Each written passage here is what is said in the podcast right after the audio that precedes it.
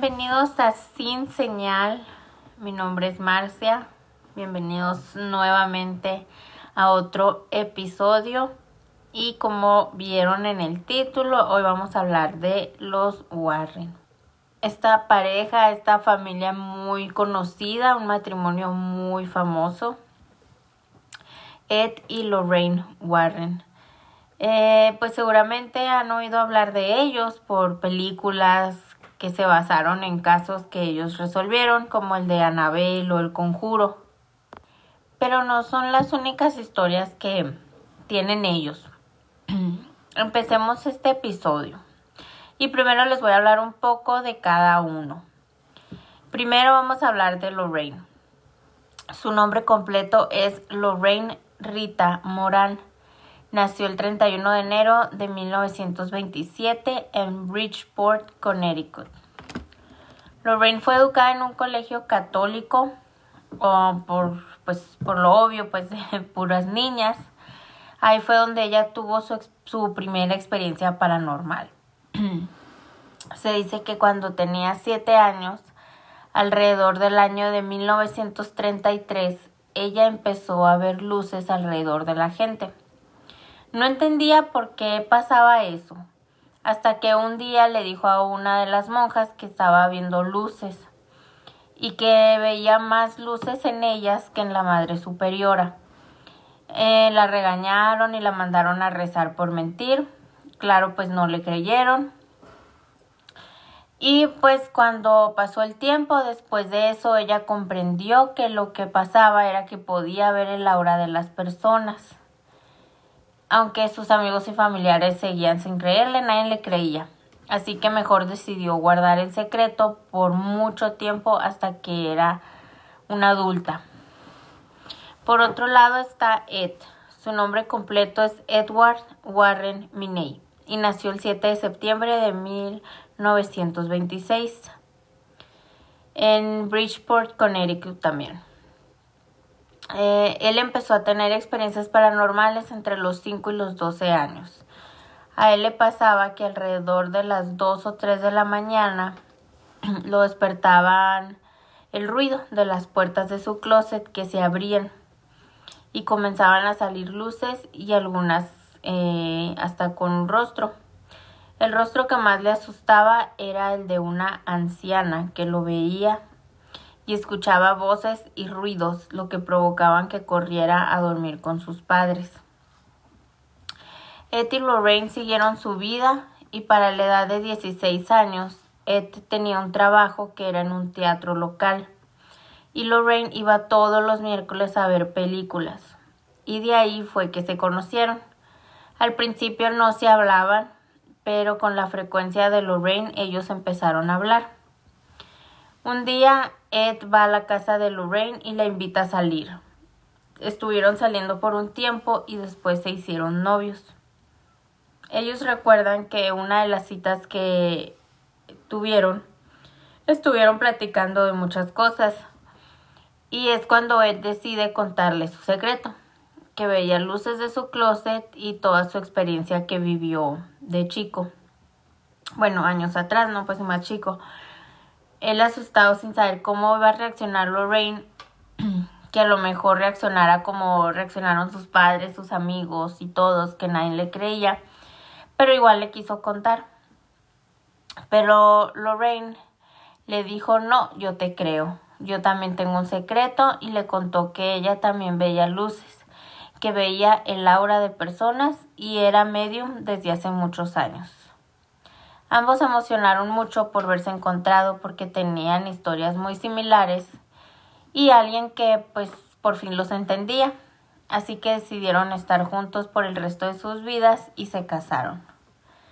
Eran los tiempos de la Segunda Guerra Mundial Ed tuvo que ir a luchar, pero volvió ileso y feliz. Y cuando él vuelve, Lorraine ya tiene una hija de él, de nombre Judy. Es cuando ellos deciden pues que es tiempo de buscar un empleo, de mantenerse, de estar más estables. Así que Ed decide comenzar a pintar. Él siempre fue mucho de arte, siempre le gustó mucho el arte. Y comienza a pintar casas embrujadas y paisajes a lo que él les llamaba casas encantadas. A él no le gustaba decir que estaban embrujadas, él decía que estaban encantadas. Como en ese tiempo no tenían mucho dinero, decidieron empezar a escuchar a personas que se acercaban a pedir ayuda, a contar historias de lugares o casas embrujadas, a donde ellos pudieran ir y resolver los hechos, los casos, lo, lo que pasaba ¿no? en esas casas. Lo que hacían era ir al lugar o a la casa embrujada y pararse enfrente. Ed comenzaba a pintar todo lo que veía desde afuera. Así salieran fantasmas o demonios, él pintaba todo lo que él veía. Cuando las personas salían, pues se preguntaban, imagínate, estás en tu casa y pasas por la ventana y ves que alguien está afuera dibujando o haciendo algo. Entonces, él lo que hacía era que mm, se paraban afuera, entonces cuando ya salían las personas a preguntar qué es lo que estaban haciendo ahí todo, Lorraine les enseñaba el cuadro y les decía, nosotros somos medium, este cuadro lo pintó mi esposo. Mucha gente se asustaba y muchos ya sabían que había algo en sus casas por movimientos, por experiencias, porque veían algo. Pero aún así mucha gente no los dejaba pasar, pero había gente que aunque estuviera muy aterrada o lo que sea, sí los dejaba pasar y pues averiguar qué estaba ocurriendo.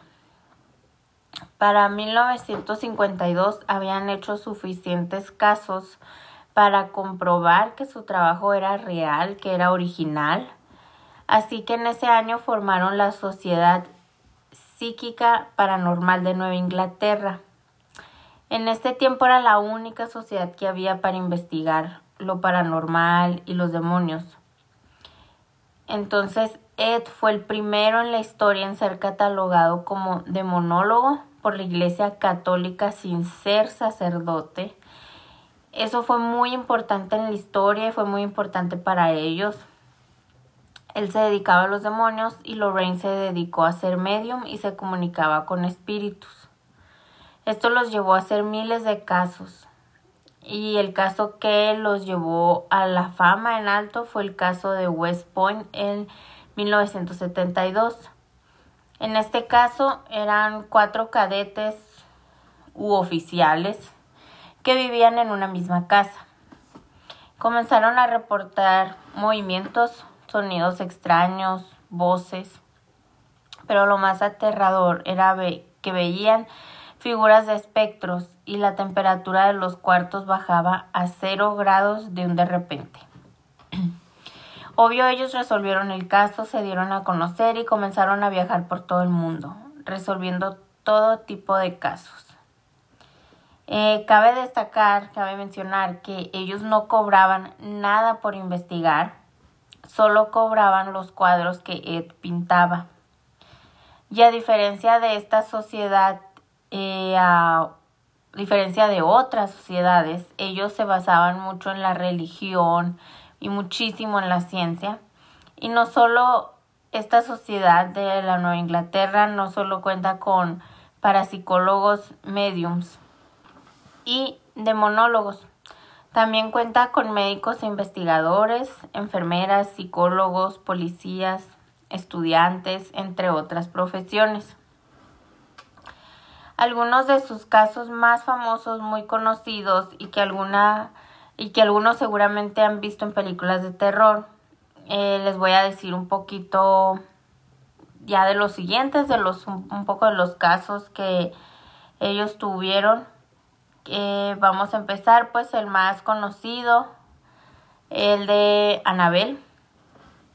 Fue uno de los casos que mm, se dio mucho a conocer y en la vida real la muñeca no es tan mala como en la película. Lo que ocurrió con esta muñeca es que dos personas tenían esta muñeca en su dormitorio en la universidad y notaron que la muñeca se movía sola y que la dejaban en un sitio y aparecía en otro. Entonces em, fue cuando llamaron a ellos y después supieron que la muñeca tenía un espíritu dentro de ella llamado Annabel Higgins. La muñeca se encuentra en el museo que ellos tienen de ocultismo en su casa. Y pues cuando ellos fueron y resolvieron el caso y escucharon la historia, ellos deciden tomar la muñeca y llevarla a su museo. Sin embargo, durante el camino ellos dicen que empezaron a sentir una atmósfera muy fea, muy pesada y que el carro les comenzó a fallar constantemente. Se apagaba y no quería prender, así que Ed tuvo que rociar la muñeca con agua bendita y así pudieron llegar a su destino. Sin embargo, en los días siguientes la muñeca comenzó a hacer cosas extrañas como levitar o llegar a diferentes cuartos sin explicarse. Ellos tenían un gato y eh, era un gato negro y se dice que Anabel se hizo amiga del gato y en ocasiones la niña se materializaba al lado del gato. También este, eh, dicen de Jason Bradford, que era un cura, que era amigo de la familia y también hacía exorcismos. Fue a visitarlos y conoció y vio a la muñeca. Dijo que esa muñeca no era que era inofensiva y no hace nada, no le presten atención, ella no tiene nada de malo.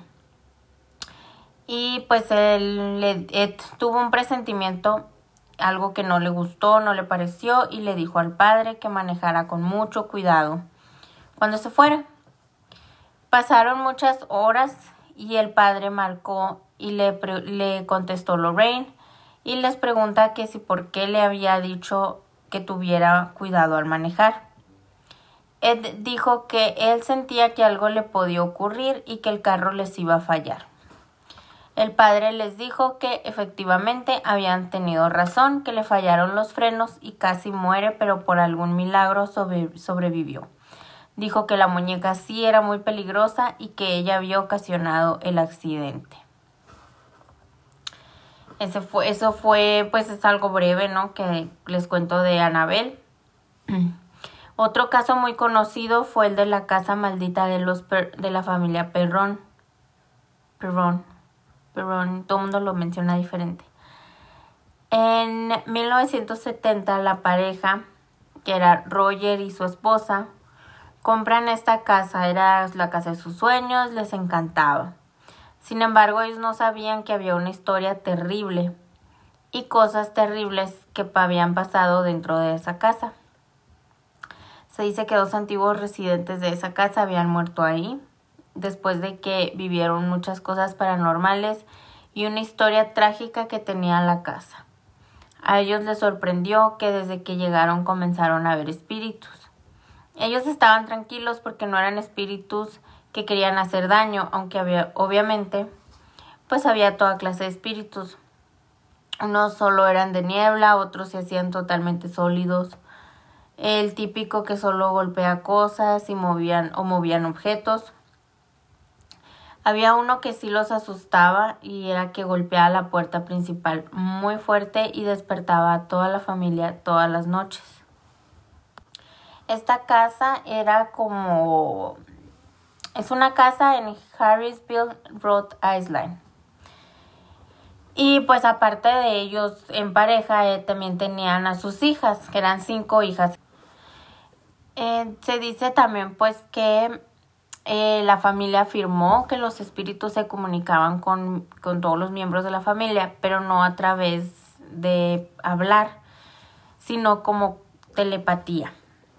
Cindy, una de las hermanas de Andrea, esas son las hijas, lo escribió como estar en una burbuja.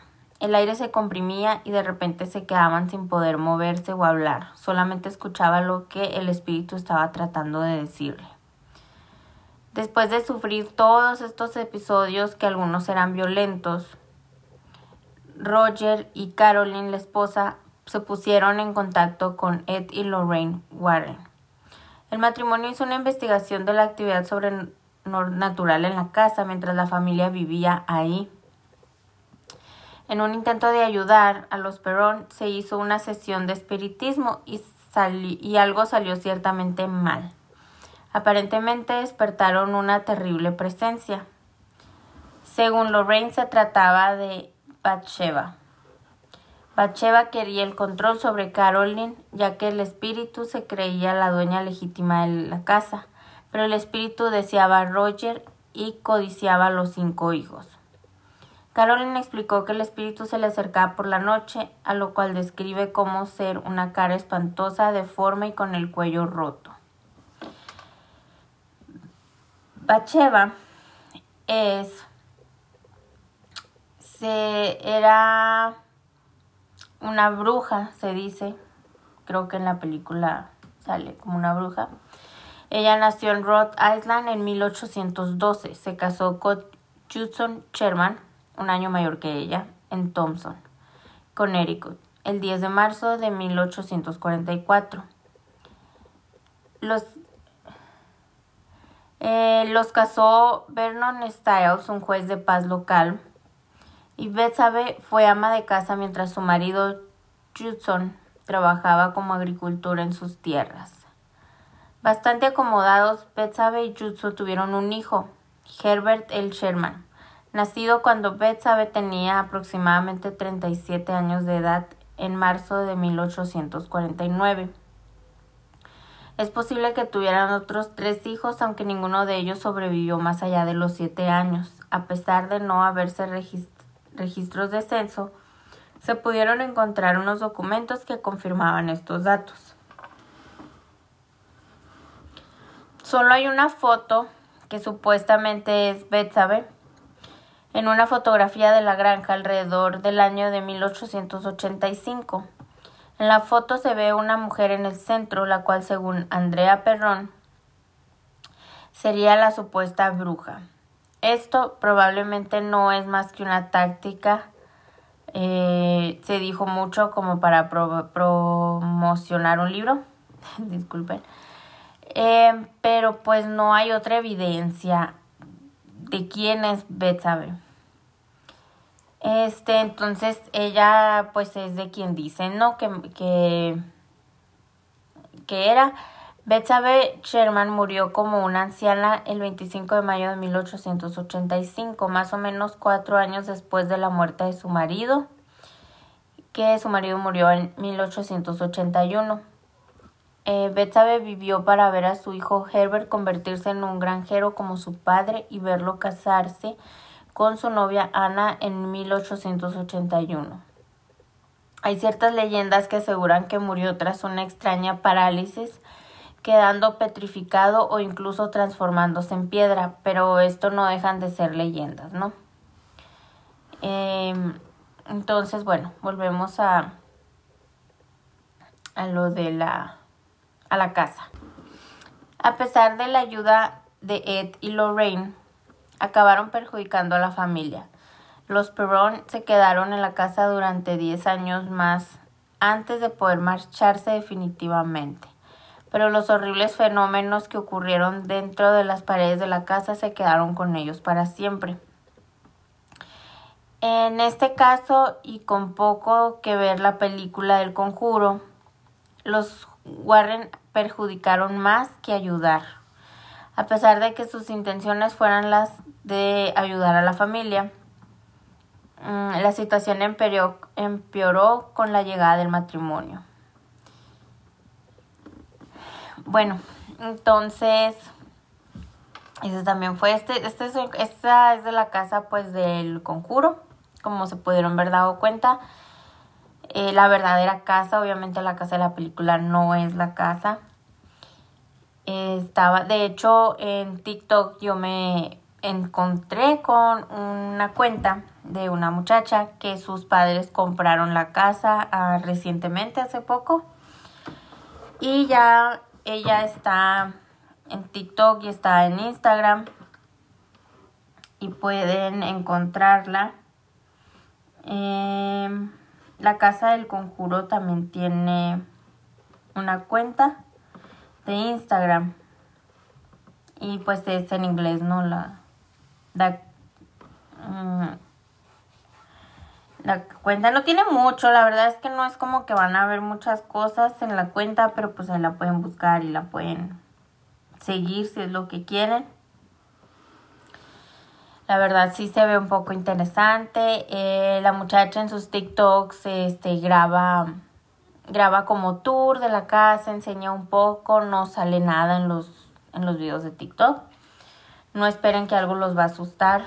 Bueno, hasta la fecha los que yo he visto no es nada, es simplemente un tour de la casa, enseña dónde está la cocina, dónde está el sótano, dónde están los cuartos, enseña todo eso. Y pues no es tanto. Otro caso es eh, The Amityville Horror. Eh, por, tiene un libro con el mismo nombre. Eh, fue uno de los casos y muy famoso y más vendidos en todo el mundo porque estaba lleno de controversias. Pero, en resumen, el 13 de noviembre de 1974, Ronald DeFeo Jr. disparó y mató a seis miembros de su familia, incluyendo a sus padres y hermanos, en una casa situada en un tranquilo barrio de Amityville, Long Island. George y Kathy Lutz y sus tres hijos se mudaron a la casa, pero en 28 días ellos salieron aclamando que habían sido aterrorizados por los fantasmas que allí vivían. La crítica alrededor de este caso remonta a que fue sensacionalizado, poco creíble o simplemente plano declarado falso. De cualquier manera, George y Kathy creían que los eventos eran reales e incluso hicieron una prueba de polígrafo para justificar sus visiones. Ambos pasaron. Tal vez la faceta, la parte más molesta de todo este caso fue la aparición de una serie que incluía a The Amityville Dollhouse, diferente. Pero se decía mucho que en esta casa eh, lo que más veían es un niño, se parecía a un niño. Es, el, es lo que más dicen de esta casa. Otro caso es el de Poltergeist de Infield. Y esto es donde la película del Conjuro 2 se basa mucho en este caso. El mismo data en, en el año de 1977. Desafortunadamente no se aleja mucho de lo que ocurrió durante otras supuestas apariciones, ya que los fantasmas aquí cambian de lado los muebles, golpean las paredes y hacen que los objetos floten. El caso en sí toma lugar en la casa del Consejo de Brinstown, Inglaterra, cuando la madre Peggy Hudson afirmó que sus hijos fueron testigos de que los juguetes eran lanzados por los aires y sus muebles se movían solos. Cuando llamaron a la policía, uno de los agentes de la policía estaba seguro de que había presenciado que una silla se movía por sí sola. Aunque no sabía si esto se trataba de algo mundano o fantasmal, con el tiempo los niños también fueron levantados en el aire y voces demoníacas comenzaron a atormentar a la familia. Es el caso pues de que los niños se levitaban sin razón aparente. Mm, la historia de Poltergeist de Infield atrajo una gran cobertura de prensa del Reino Unido durante 1977 y 1979. Este caso tuvo sus partidarios y retractores pero el escritor independiente Guy Lyon Playfair lo complicó todo con su novela de 1980, The House, This House is Haunted. Otras investigaciones lo calificaron como un engaño. Es como siempre, ¿no? Hay gente que cree, hay gente que no cree, pero pues cuando hay pruebas es está feo. Otro caso también popular fue el juicio de Arnie Cheyenne Johnson en 1981 este fue el primer caso judicial conocido en los Estados Unidos donde la defensa utilizó el diablo me hizo hacerlo. De hecho, ese fue el apodo que le dio a la prensa y si tú, si tú buscas el artículo o lo que tú quieras buscar de esto, tú puedes buscar El diablo me hizo hacerlo o The Devil Made Me Do It y te va a salir todo, el todo lo de este caso. Entonces, eh, este momento pues se llamó así como que un pánico satánico, ya, ya que a pesar de que esto no tenía nada que ver con cultos satánicos, los mismos y el diablo estaba en todos los titulares y las personas estaban aterradas por ello. Se causó mucha controversia. La historia en sí envuelve el asesinato de Alan Bono bajo la mano de Arnie Cheyenne Johnson. Mientras su prometida observaba horrorizada, Johnson aclamó que había sido poseído al momento del asesinato, pero era la primera vez que los participantes se habían encontrado con actividad demoníaca. Antes del incidente, el hermano de 11 años de la novia de Johnson, David Glatzel, fue el anfitrión de algunos demonios. Cuando llamaron a los Warren para que quiten a los demonios del cuerpo del niño, aparentemente Johnson los invitó a que se alojen en él y ellos le hicieron caso. Eso fue lo que se dijo. La defensa no compareció ante la corte y Johnson finalmente fue condenado por el cargo de homicidio culposo, cumpliendo así una sentencia de cuatro años. La descripción del caso se puede leer en el libro de Gerald Brittle, The Devil in Connecticut. Como les digo, pues todo, todo vuelve con el nombre y todo, pero también fue un caso pues conocido de más controversia. Pues en sí todos los, los, los casos que les estoy diciendo ahorita han sido como los más famosos, lo que más causó controversia y en esta familia y todo, pero sí es tan fuerte tanto los nombres, las fotos, hay muchas cosas en línea, por eso les digo, no, yo la verdad sí creo, no creo que sean mentiras. Eh, tienen todo. Y para no irnos muy de largo, porque no están acostumbrados por lo regular, todos los episodios son más cortitos, pero es que esta historia la verdad está muy muy buena. Tienen, como les digo, cientos y miles y miles de casos que hicieron durante toda su vida. Eh, voy a hablarles un poquito del museo que ellos tienen, el Museo de Ocultismo que ellos tienen. Está ubicado exactamente, es la dirección, es número 30 Norwood Street, Monroe, Connecticut, en Estados Unidos. Y pues tiene su página web, usted lo, puedes buscar, lo puedes encontrar. Creo que ahorita ya lleva dos años cerrado, eh, ya no está. Pero el museo tenía un precio alrededor de entre los 6 y los 10 dólares para poder entrar.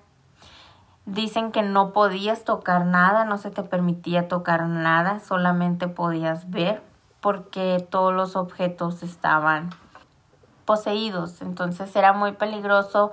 Si lo tocabas te podías a lo mejor llevar algún demonio contigo. Entonces no te dejaban llevártelo. Ahí podías encontrar en el museo, se dice que había pedazos de la tumba de Bathsheba la muñeca Anabel, el espejo maldito de la plantación Miros.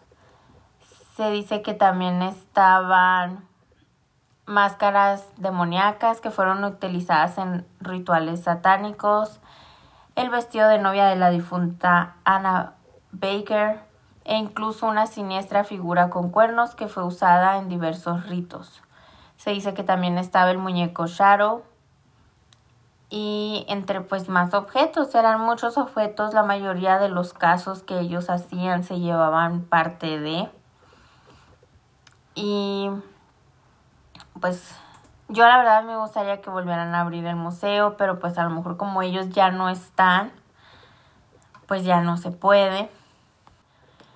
Y pues Ed Warren murió el 23 de agosto del 2006 y Lorraine Warren murió el 18 de abril del 2019, justo el año pasado. Pero se dice entonces que el museo, porque te estoy viendo que ella murió el año pasado, entonces creo que el museo tiene más tiempo cerrado. No sé si habrá habido alguna razón por la cual lo cerraron antes. Pero pues supongo que ahora que tampoco no está Lorraine, pues tampoco lo van a abrir la verdad, mí sí me gustaría que lo volvieran a abrir. Creo que sí me animaría a ir, obviamente sin tocar nada. Pero sería muy, muy interesante ir a ver.